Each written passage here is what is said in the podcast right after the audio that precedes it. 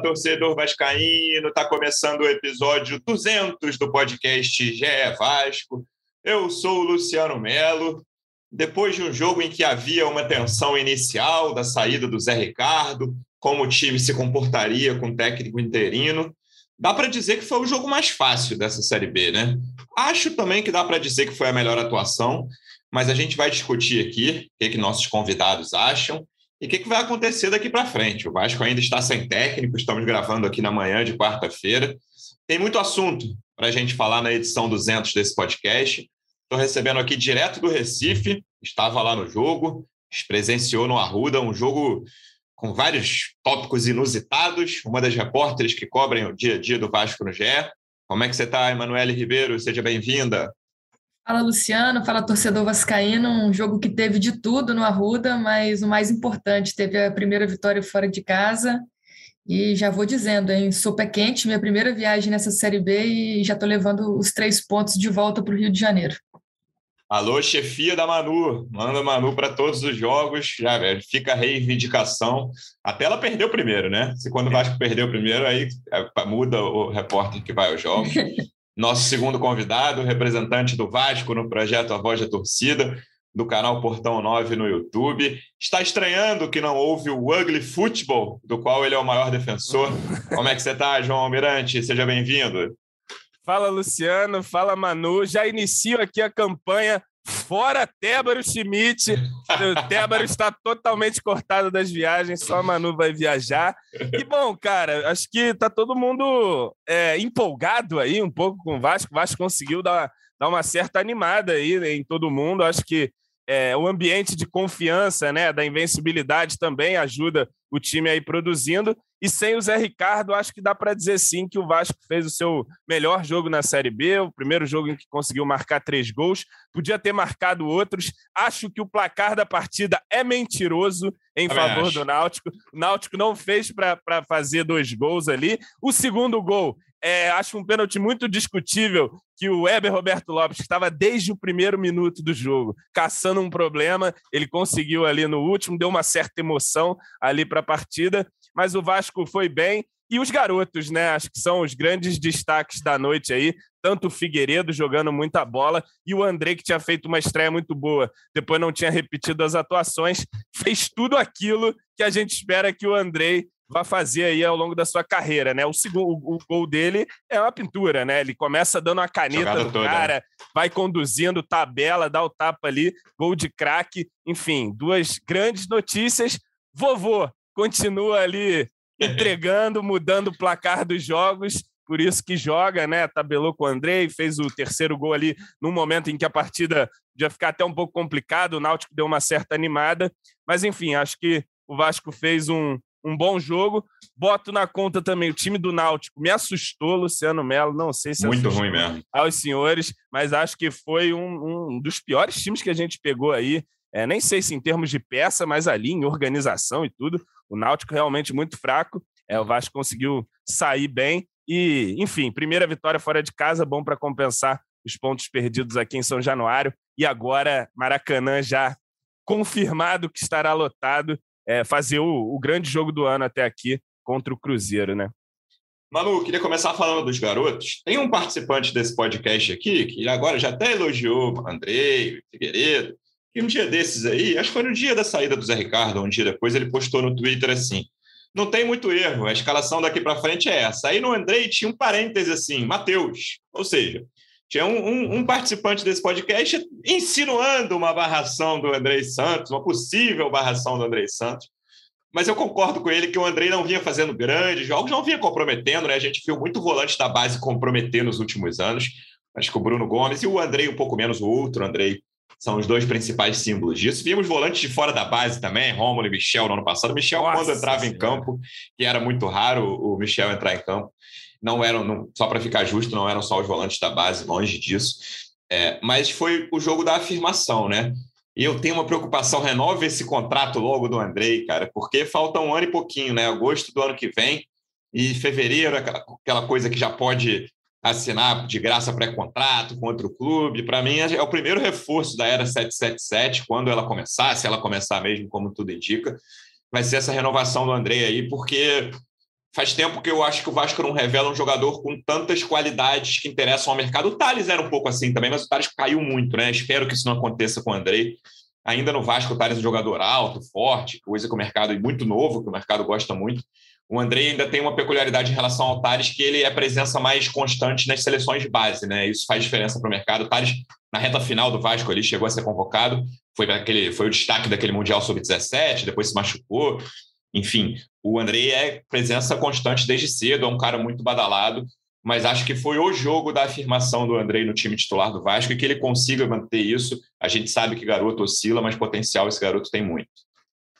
É, pois é, e agora o, o, João já começou de forma diferente, né? Exaltando o Andrei aqui nessa edição 200 do podcast, é pedindo é liberação dele da seleção. Também. De qualquer forma, ele já não ia jogar no domingo, né? Porque recebeu o terceiro cartão amarelo. Então Aí que tá, mano. Suspenso. Por, por, isso que eu botei ali o Matheus, não é barrando o Andrei. Ah. Eu tô falando, eu tô falando da rotação do plantel, entendeu? Quando ele não puder jogar, entra quem? Acho que tem que ser o Matheus, né? Entendi. Você, você nunca teve dúvidas, né? Nunca, né, jamais. Nunca critiquei. Mas concordo com o que você falou, Luciano. Acho que foi sim o um jogo da afirmação. Acho que o André vinha bem, é, é, um jogador diferenciado, como a gente já vinha falando, quando ele pega na bola, quando ele é, dá um passe, faz uma inversão de, de, jogo, a gente já vê que é um cara que, que tem o diferencial. E na, na terça-feira contra o Náutico, né, os primeiros 25 minutos ali foram de um jogo muito truncado, muito pegado, e as únicas vezes que o Vasco tinha um, um lampejo de criatividade se devia ao fato de, de o André se aproximar dos atacantes, chegar mais à frente, fazer essa transição. É, teve um lance com o Figueiredo, outro com o Gabriel Peck ali antes do gol do Figueiredo aos 27 minutos. Então o André já, para mim, já vinha sendo o melhor jogador uhum do Vasco na partida, e quando o Figueiredo faz o gol aos 27 minutos, isso dá mais tranquilidade, dá mais liberdade para o Vasco, e aí sim o, o Andrei fica mais à vontade em campo, e no segundo gol ali do Vasco, primeiro gol dele como profissional, como o João lembrou aí no início do podcast, né? Começa com roubada de bola, caneta, ele já tinha dado uma caneta no jogo. E deu umas três canetas ali, né? ontem. É, é e, e, o drible foi fundamental para que aquela jogada terminasse em gol, né? O, o Andrei é, deu drible, seguiu, depois fez a tabela ali com, com o Nenê e marcou o primeiro gol dele. Acho que é um gol que vai dar ainda mais confiança para o menino Andrei, que se apresenta já nessa quarta-feira lá na, na Seleção Brasileira Sub-20, é o capitão da seleção, jogador de confiança do, do Ramon, então é, é, um jogador realmente muito badalado aí nesse Vasco. E o Vasco está perdendo tempo nessa questão da renovação, né? A gente ouve semana após semana que está tudo alinhado, está tudo encaminhado, as duas partes já estão acertadas. O Andrei falou isso recentemente também em entrevista. O Vasco fala sempre, mas o contrato assinado, que é o que a gente quer ver, ainda não aconteceu e o Vasco vai correndo esses riscos, né? Porque a cada jogo que passa, o Andrei é, vou, fica mais vou valorizado. Vou pedir um autógrafo para o Andrei com um contrato aqui. Assina aqui, menino, para mim. E aí a gente. Mas, cara, depois desse gol aí. É um tá autógrafo vendo... em três vias, né, João? É, é três vias. Se tá. Dá uma rúbrica, rubrica aqui em cima também. Cara, mas, assim, se tá demorando, é, a gente sabe como é que é, né? Tô pedindo coisa, o Vasco tá ali tentando barganhar e tal. E depois desse esse gol. gol aí, aumentou, né? É, esse gol aí deu uma subida. Coloca mais uns cinquentinha aí. É, 50 mil é. por mês a mais aí. É, Mas o... Subida. Fala, Jobela, Manu. Não, só, só para encerrar aqui o raciocínio do Andrei, eu acho que também tem, tem um mérito do, do Emílio, assim, na questão da, do posicionamento do Andrei.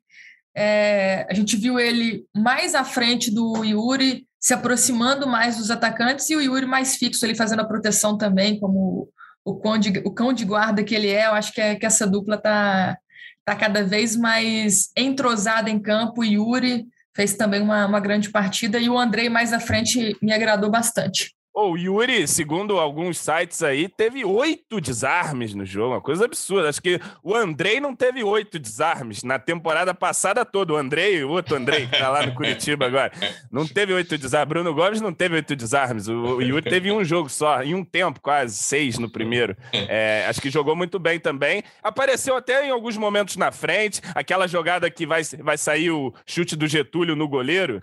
É, é ele que rouba a bola, é ele que aciona o PEC enfim, é, fez um bom jogo mesmo.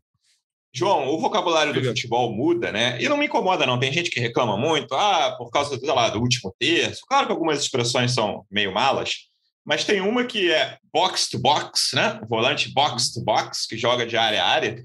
Próxima vez, próxima vez que falarem isso, perguntarem, pô, como é que é um box-to-box? Mostra o lance do segundo gol, né? Olha, tem esse vídeo aqui, a bola começa lá na meia-lua, ele começa lá na meia-lua de defesa do Vasco, rouba a bola do Jean Carlos, dá uma caneta, tudo bem que o meio-campo do Náutico deu uma ajuda, ninguém chegou é. perto do Andrei de é. os 60 metros que ele Não, correu. Náutico, Náutico foi muito bem nessa partida de ontem, na atuação do Vasco. Os 60 metros que ele correu sem ter nenhum jogador do Náutico por perto, os caras só tinha a última linha de quatro ali do Náutico. Quando chegou perto da linha, ele deu no, no Nenê, que deu de ótimo passe, deixou ele na cara do gol. Uma finalização que não é fácil também, porque a gente já viu muito jogador oh, do Vasco chegar naquela, naquela condição ali, ou, iso, ou isolar, ou dar fraquinho para o goleiro encaixar sem nem espalmar. Mas foi uma jogadaça que foi ali um resumo das qualidades desse jogador que a gente está comentando.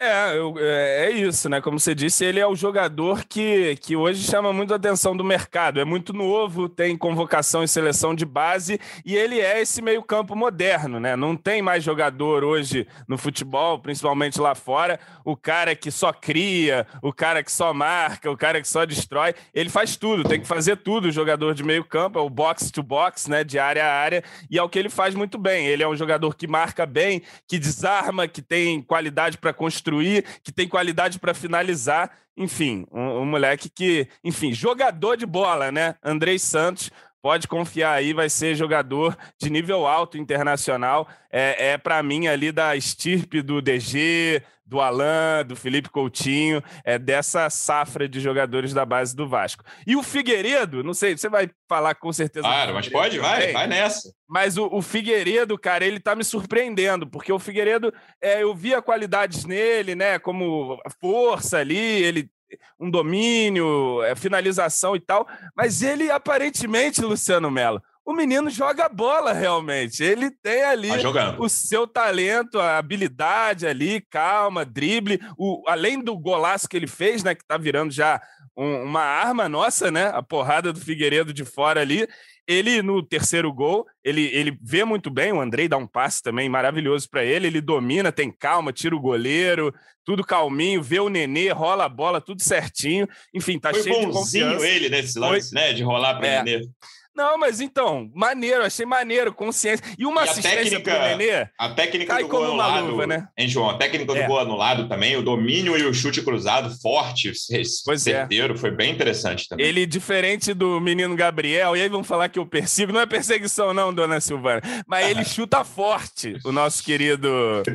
o João tem medo de encontrar a dona Silvana na padaria não, em Petrópolis não. aí. É.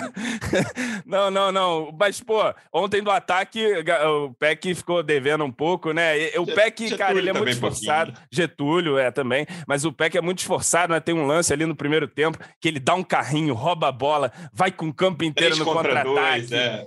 E aí faz aquilo, né? Enfim. Mas é, que bom, né? Os garotos aparecendo muito bem aí, é, tem sido destaques. A gente, antes de começar o campeonato, se preocupava muito, eu pelo menos. Pô, a gente vai entrar com Figueiredo, Peck, titular, não tem reserva, não tem nada e pelo menos os moleques estão dando conta do recado, né? Que vem aí a janela também. É, acho que é prioritário reforçar ali as posições de ataque para a gente ganhar opções, né? Manu, eu abri a, a, lista de jogos do Vasco nesse ano, porque o que o João falou do placar mentiroso, cara, eu tive a sensação que fazia muito tempo que o Vasco não tinha um jogo tão fácil. A partir do gol ali, né? Foi o início do jogo foi chato pra caramba. O, gol de falta do Figueiredo é a primeira finalização mas mesmo assim, o Vasco controlava o jogo. Né? É, mas daquele controle é. que, enfim, não dava para dizer é. que era um jogo fácil. Mas a partir do Figueiredo, principalmente a partir do gol do Andrei Santos, que vem aquelas vaias que a gente conhece tão bem em São Januário, né? Quando o Vasco está perdendo em casa, e aí toma 2 a 0 1 a 0 o que, que, que quer que seja, começa dois ou três jogadores a serem vaiados quando pegam na bola no primeiro tempo ainda. Enfim, o Náutico estava desmantelado. O próprio Jean Carlos, que é o melhor jogador do time, com folga, assim, participou do gol, fez um gol e perdeu um bom passe ali que começa a jogada do primeiro gol deles. Ele estava jogando numa preguiça, inclusive é dele que o Andrei Santos rouba a bola ali no, no início do segundo gol. Estava jogando numa preguiça. E ele realmente, assim, no ano passado, o Náutico deu, né, deu a entender que subiria ali no primeiro turno. Todo mundo foi embora, né? O Vinícius, que era muito bom jogador, deu até o cruzamento para o gol do Pedro Raul, do Goiás contra o Botafogo essa semana.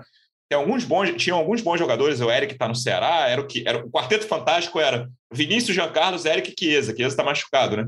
Então sobrou só ele, só o Jean Carlos, e está jogando muito, de forma muito preguiçosa. Chiesa no Quarteto Fantástico, Luciano. Era isso, Caramba! Da Série B, João. É que, e começou lá com oito vitórias, um empate, se eu não me engano, no ano passado.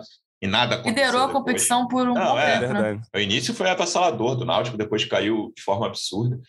É, e eu, eu, olhando a lista aqui, cara, o último jogo fácil do Vasco, assim, para mim, foi no dia 6 de fevereiro contra o Madureira, que foi 3 a 1 O Vasco abriu 3 a 0 e aí ficou o segundo tempo, ainda tomou um golzinho no fim.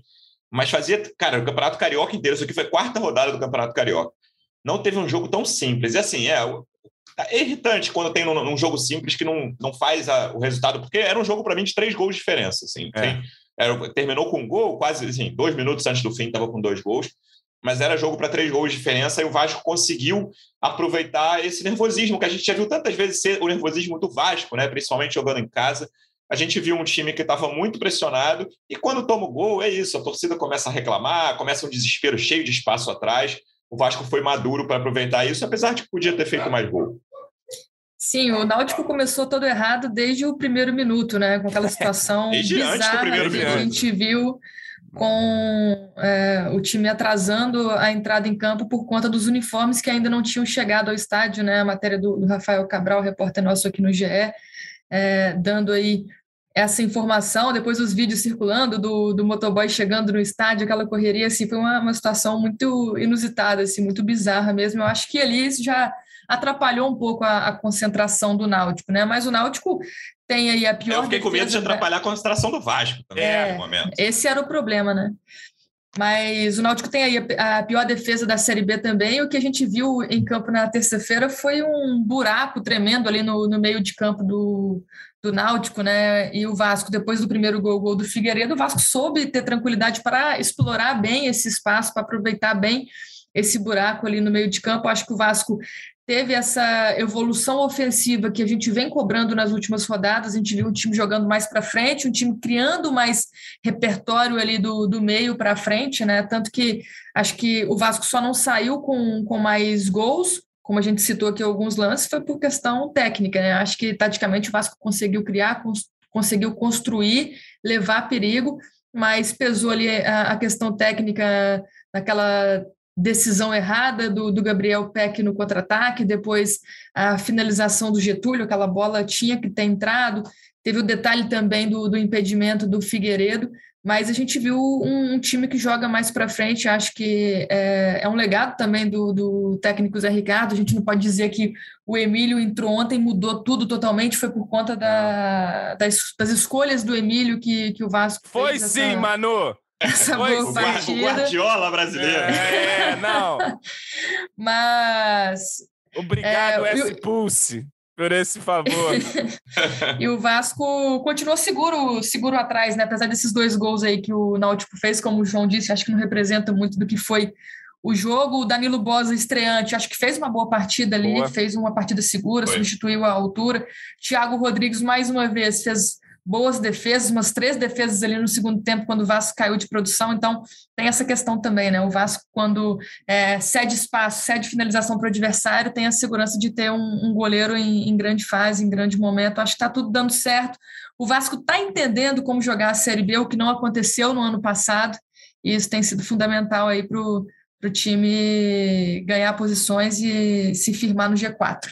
E, ó, para não dizer que não falei deles, meus laterais de novo, os cadeados da defesa, Gabriel Dias e Edmar. É, o Edmar que estava até aparecendo no ataque nos outros jogos dessa Edmar achei um pouquinho tanto. abaixo ontem é. do que vinha vendo, do que vinha jogando. Mas o Gabriel ele, Dias ele, acho que fez uma, uma boa partida não, ali na. E outro, o João. Danilo cada... Bosa e Gabriel Dias. O Edmar, eu acho que o, ele errou um passe Gabriel... que, que depois deu uma finalização, mas eu passo pano pro Edmar. Assim eu acho, que, eu acho que o Gabriel pede para o Everton entrar todo jogo 15, 20, para o pessoal sentir falta dele, assim, sabe? Ó, é, professor, bota o Everton aqui, que 15, 20 minutinhos, que eu tô cansado tal. Mas aí a galera vai lembrar como é que é ter um lateral mais firme é. na defesa e outro que não é. É, então, mas, cara, ele, ele, ele, ele se desgasta muito também, né? Muito, Porque ele, é. ele começa o jogo já na pilha, já correndo, dá bote, dá carrinho, cai no chão, briga de cabeça. Enfim, o, tá entregando tudo ali. Você vê que é um cara limitado com a bola, mas também ele não tenta inventar. Ele tá o cara livre aqui, ele já dá o passe. Se tá apertado, ele chuta para frente. Não inventa nada e é, e é, muito bom na defesa realmente, né? Tem, tem sido, acho que essa linha defensiva aí e concordo com a Manu também. Gostei da estreia do do Boza ali, até com alguns passes ali interessantes na saída de bola. É, tem, tem sido uma linha defensiva segura e o Batman, quando, quando chutam, ele tá lá para também fazer as defesas. Deve ter ficado muito puto com o um golzinho safado que tomou o primeiro ali, porque ele estava querendo o recorde, do jeito que é o Batman, é marqueteiro também. Com certeza queria o recorde para falar, não sei o quê, fazer a cena. Acabou tomando um gol ali no azar, né? Acho que defenderia a bola, se não desviasse no Conceição, ele, ele já estava na bola para defender, mas, enfim, desviou. E depois no pênalti, repito, Heber Roberto Lopes, você tem um inimigo aqui em Petrópolis, saiba disso. Ô, Luciano, mas essa frase aí do João, hein? Eu passo o pano pro Edmar. Você esperava ouvir isso ainda nessa temporada de João Almirante? Jamais. Ele muda Pô, toda hora de opinião. Nada. O Edmar eu já defendo há muito tempo. Teve uma época que o comecinho da Série B ali foi, foi fraco, tava detonando todo mundo. Mas depois que o Edmar entrou na vaga do Riquelme, ele nunca mais saiu e sempre defendi. E agora a legião de defensores dos meus laterais não para de crescer. Tá, hoje, eh, teve até fila do perdão para o Gabriel Dias hoje no Twitter. É, puxada por você, né? E, e, o, e o velhinho, o João, tem um negócio. O Palácios fica fora, né? O Palácio está suspenso, ele vai lá, aproveita. Ah, outro jogo, o Palácio também. Ah, vou tentar Palácio titular, ele vai, mete dois gols contra o Brusque.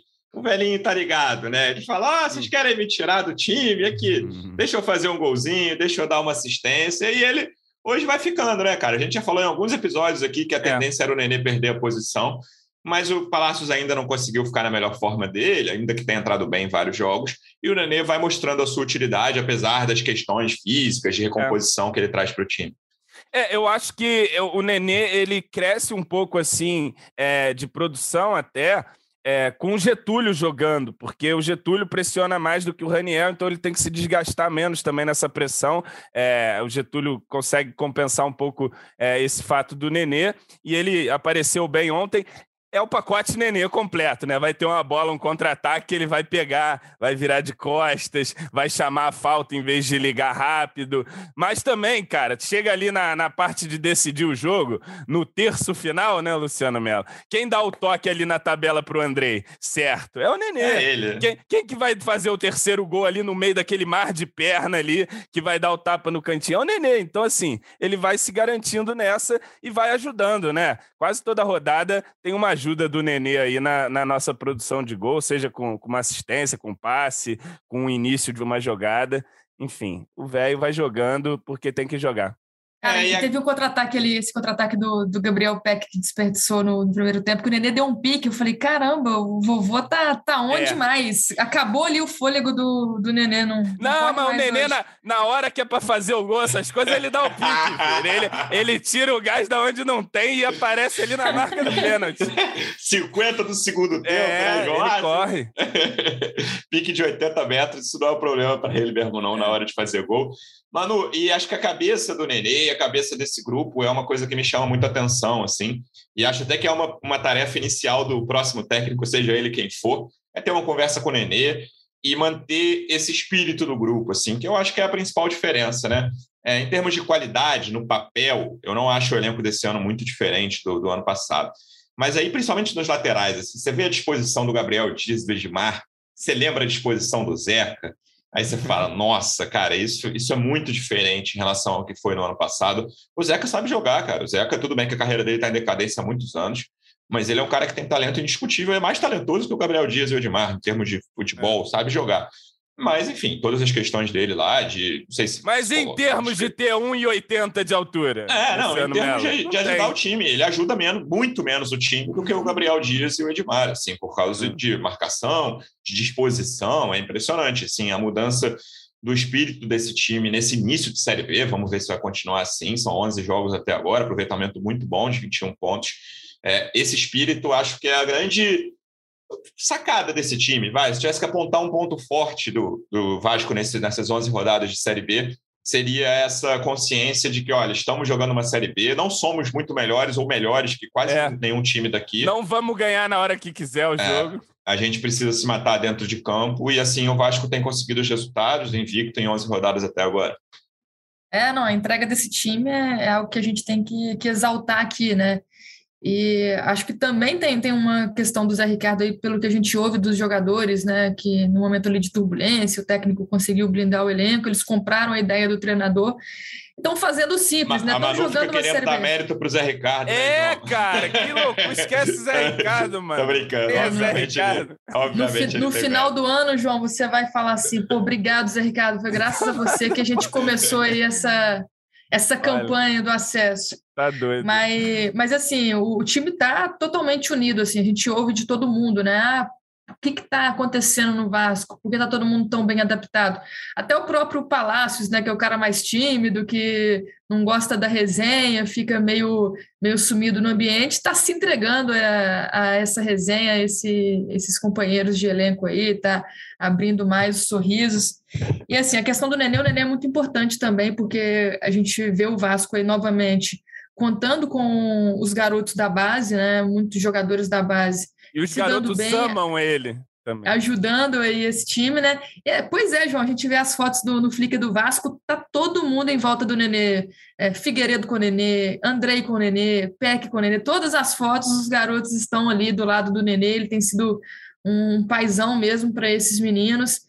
É, depois do, do jogo ontem, a gente conversou também com o Figueiredo, que ficou feliz para caramba de ter dado um passo para o Nenê, de ter retribuído tudo que ele, Pô, que isso ele no faz vestiário é uma maravilha. Tu dá assistência para o Nenê, é tudo que o ambiente precisa. Pois é, cara, não, mas é, é, esse ambiente realmente é um diferencial. Eu acho que o time entendeu sua limitação, é o que o João falou também, entendeu como jogar a Série B, o que não aconteceu no ano passado, então isso tem sido muito importante para os resultados que o Vasco tem conseguido em campo. Antes de falar de treinador, João, para falar a última coisa do jogo de ontem, você manteria Getúlio no time titular? É, ele tem a sua utilidade quando está sem a bola, né? Com a bola ele tem alguns problemas, o que é um detalhe no futebol, mas ele é um atacante útil. E o Raniel, assim, ele é mais útil que o Raniel, e o Raniel com a bola talvez seja um pouco melhor. O que você acha disso?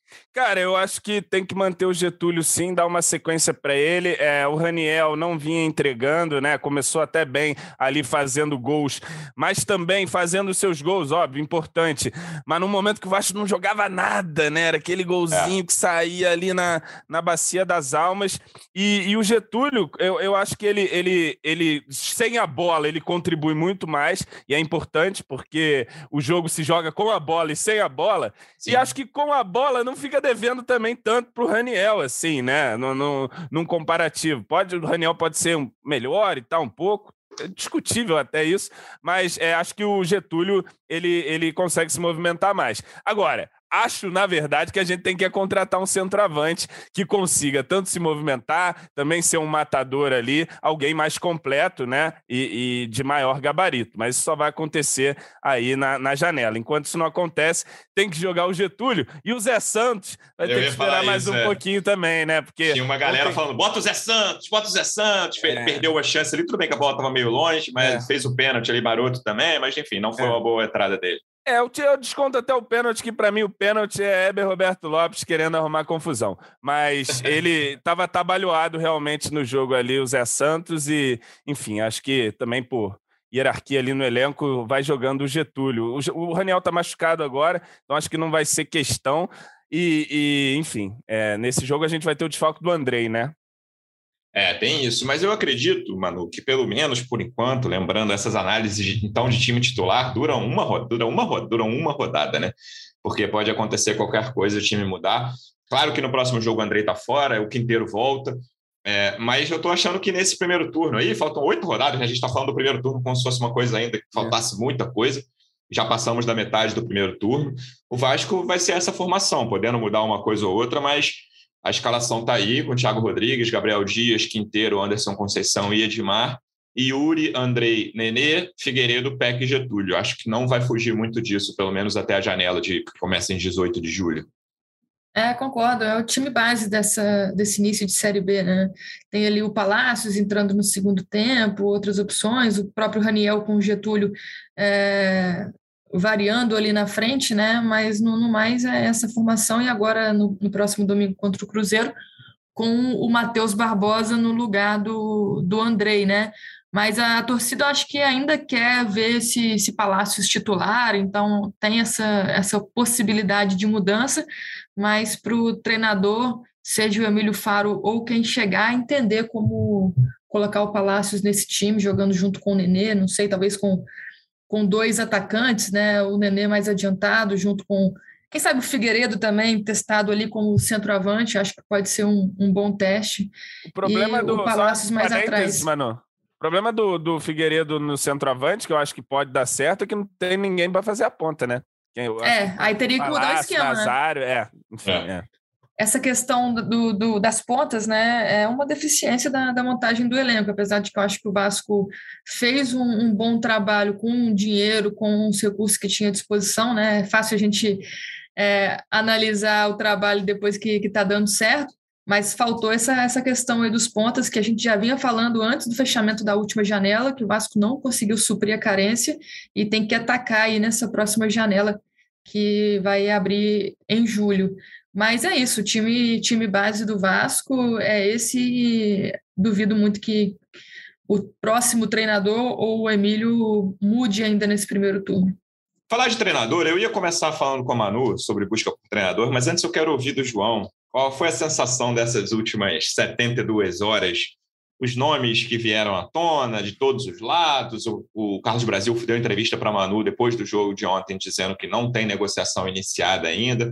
Mas qual é a sensação de acompanhar possíveis nomes do novo treinador do Vasco, João? Ah, cara, é sempre aquele desespero, né? Toda vez que o Vasco fica sem treinador, você agradece muitas vezes, ainda bem que foi embora fulano, e aí no minuto seguinte já tá, meu Deus, quem vai vir? E aí começa a especulação, Barroca, não sei o que lá, aí veio o tal do Humberto Lauser, já estava até me convencendo, né? Que ele parece que é um grande defensor aí do Ugly Ball também. Gostei que você meteu um, um é, Lauser, tipo, como se fosse gringo, né? Lau, é, Lauser. É, não, o, o, nosso. Por enquanto a gente tem o argentino Emílio Faro aí no, no comando interino do Vasco, não é isso? Mas enfim, tinha esse cara aí, mas parece que foi vetado, a gente não sabe direito é, também se vai ser um treinador é, pensando já em 2023, um projeto de longo prazo, ou se vai ser um para esse ano. Eu acho que a gente tem que focar em cumprir a missão desse ano antes de mais nada, né? E, enfim, estou é, aguardando aqui o que, o que vai chegar. Agora, concordo que, independente de quem chegar, não adianta você querer fazer tartaruga subir na árvore. Né? Você tem que pegar ali o que tem do time, o que dá para fazer com esse elenco, com essas peças, como ele foi montado e, e, e, botar. E aí, aos poucos, você, claro, vai introduzindo ali as suas ideias, né? Mas querer chegar aqui com um grande choque de filosofia, não, que é o time agora vai sair tocando bola aqui, todo mundo, aí vai complicar, né? Então, acho que, que tem que chegar no sapatinho aí, quem vier. E me preocupa sim, né? Os no... Apareceu um ontem, eu não sei, olha. Eu não sei se é invenção, se o cara tá cavando, mas olha, pelo amor de Deus, loucura, né? Porque você contratar um auxiliar do Flamengo, pô, que recado é esse? O time vai virar técnico, SAF. Né? Não, ainda que ele fosse o melhor do mundo, que depois desse certo, caramba. Cara, tu vai contratar um auxiliar do Flamengo para ser o teu técnico principal. Isso para mim, olha, não tem o menor cabimento, parece que está sendo discutido lá. É, para mim não faz o menor sentido e a gente não vai deixar isso acontecer. Estou avisando aqui. A voz da torcida está avisando que não vai deixar isso acontecer, mas que não vai acontecer, não. Faltaria muito bom senso é, contratar um, um, treinador, por mais que gostem dele lá é, internamente, que tem essa rejeição da torcida. Não faz o menor sentido isso.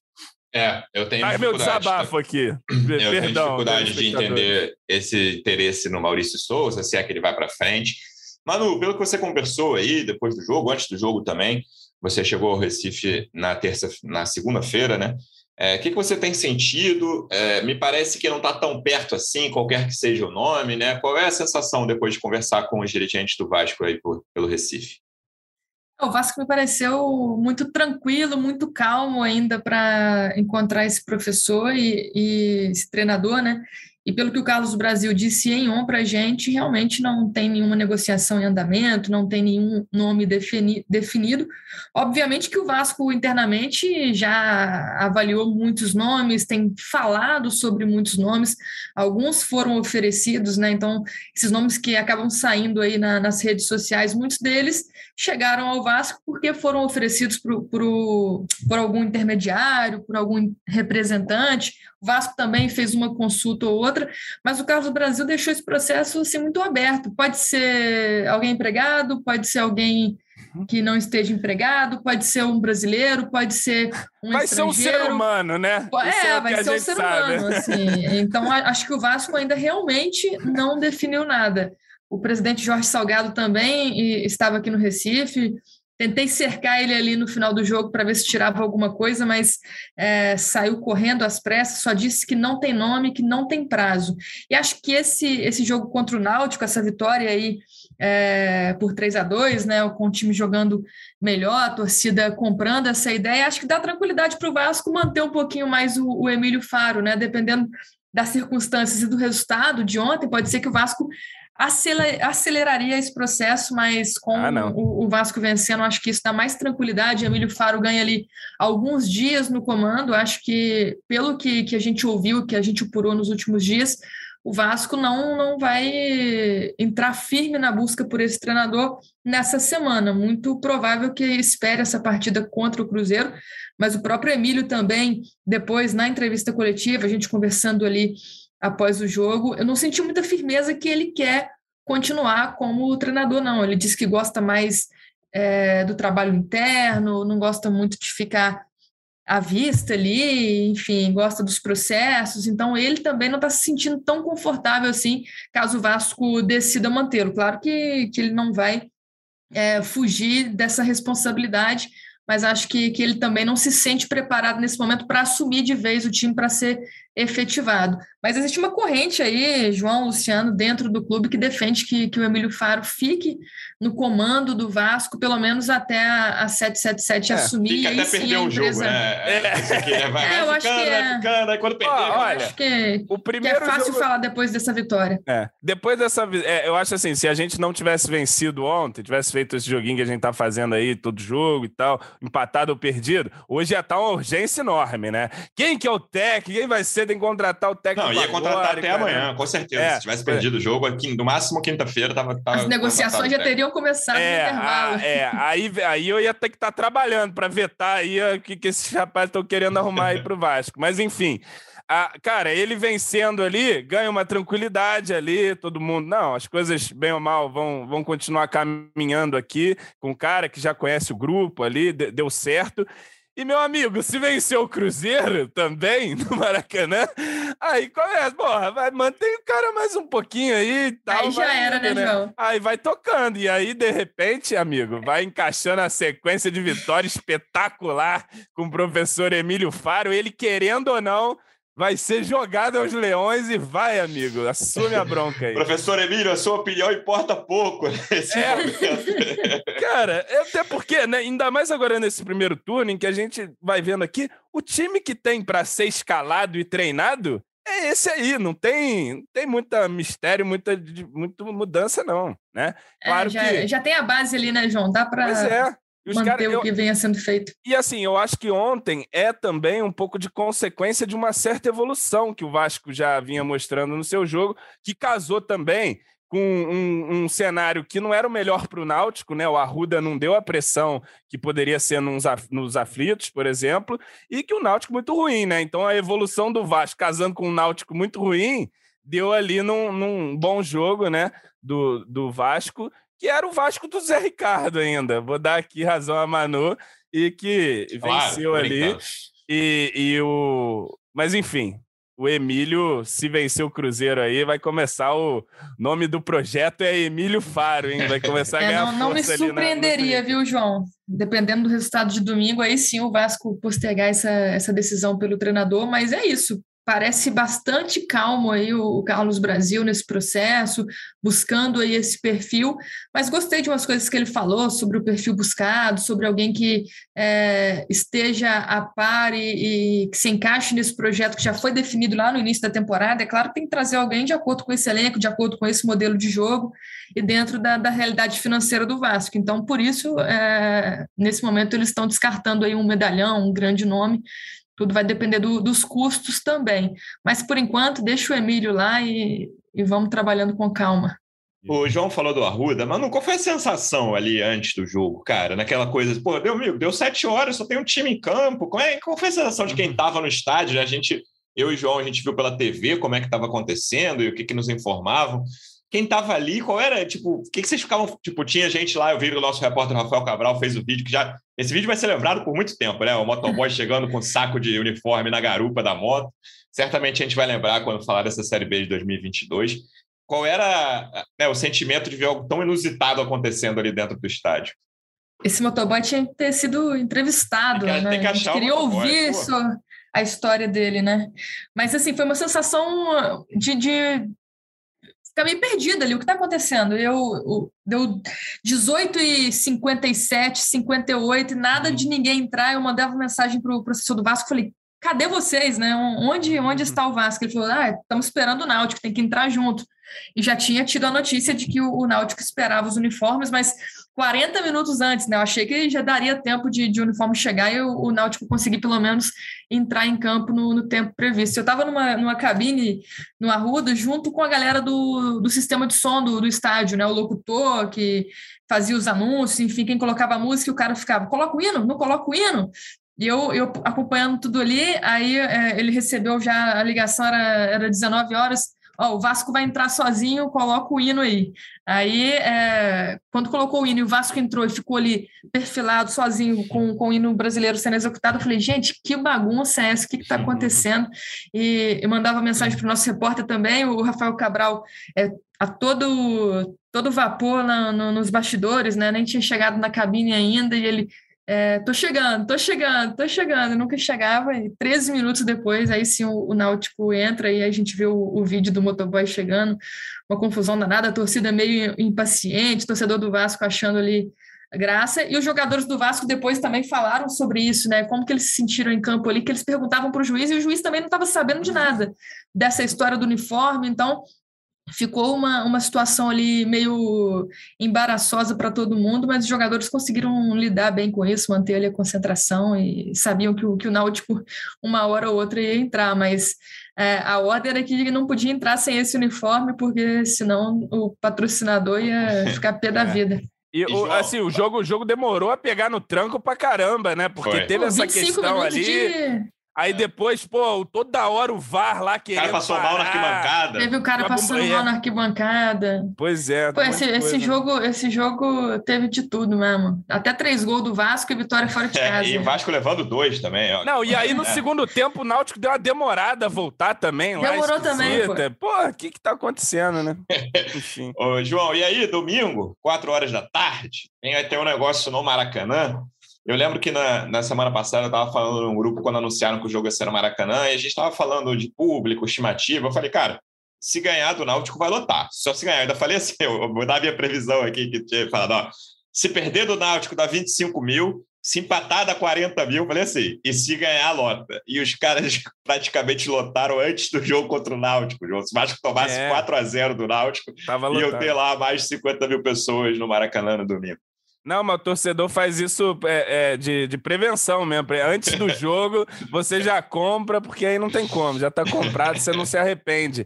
Mas, enfim, vai ter uma festa muito bonita. Estarei lá também no Maracanã, então o vídeo vai ser diretamente do Maracanã.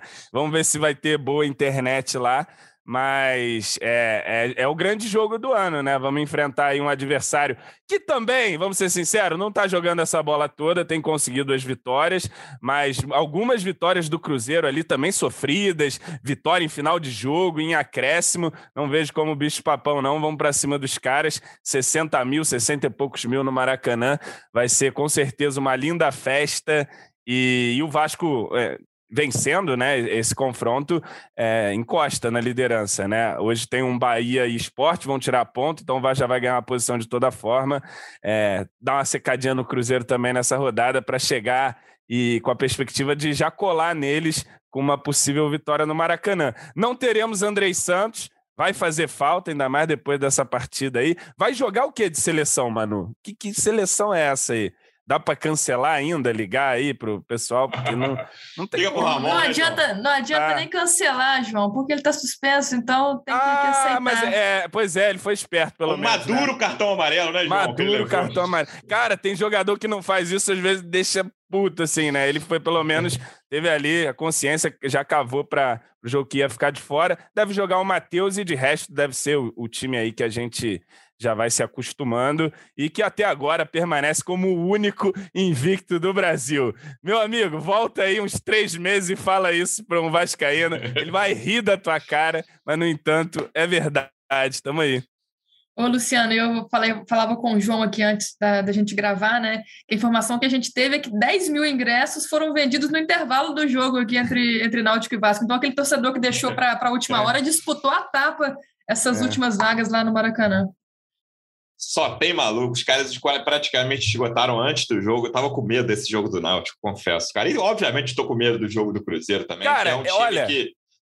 eu antes, antes do jogo do Náutico, eu tava até falei no Twitter Pô, acho que um empatezinho lá não seria uma tragédia, dava para levar, mas aí vendo o time do Náutico jogando ali logo com 15 minutos, não, tem que ganhar não, esse é, jogo aí que não tem como antes. não, filho. Não, e aí você imagina, quando tava 2x1 um, principalmente, você fala, cara, depois dessa facilidade, é. o Náutico não vai perder ponto aqui, não pelo vai, amor de Deus, né, cara? Você ficava naquela sensação de que, pô, aí o, time, o Náutico tentando uma pressão, os caras não conseguiam nem pressionar direito, defesa toda é. escancarada, enfim deu tudo certo. O time do Cruzeiro é longe de ser brilhante, está com julgamento, vai jogar contra o CRB ainda depois dessa gravação. Quem sabe o CRB toma uns pontinhos lá no, no Mineirão.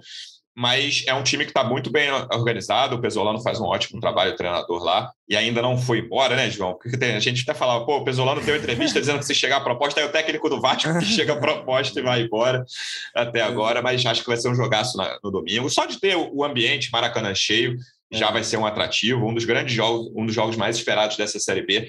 Que venha mais uma vitória. Na segunda-feira a gente volta. Manu, boa viagem de volta para o Rio. Obrigado pela presença mais uma vez e até a próxima. Valeu, Lu. Valeu, João. Valeu, torcida vascaína. Até a próxima. Já já eu estou voando de volta. Tá certo, João. Obrigado mais uma vez pela presença. Bom jogo lá no domingo e até a próxima. Valeu, Luciano. Valeu, Manu. E lembrando, fora Tébaro Schmidt das viagens. Manu é a viajante oficial agora, a setorista de jogos fora. Está definido. Chega o aviso do chefe João Almirante. Manu vai fazer todas as viagens. Torcedor Vascaíno, obrigado mais uma vez pela audiência. Até a próxima. Um abraço. Vai o Juninho na cobrança da falta. Gol!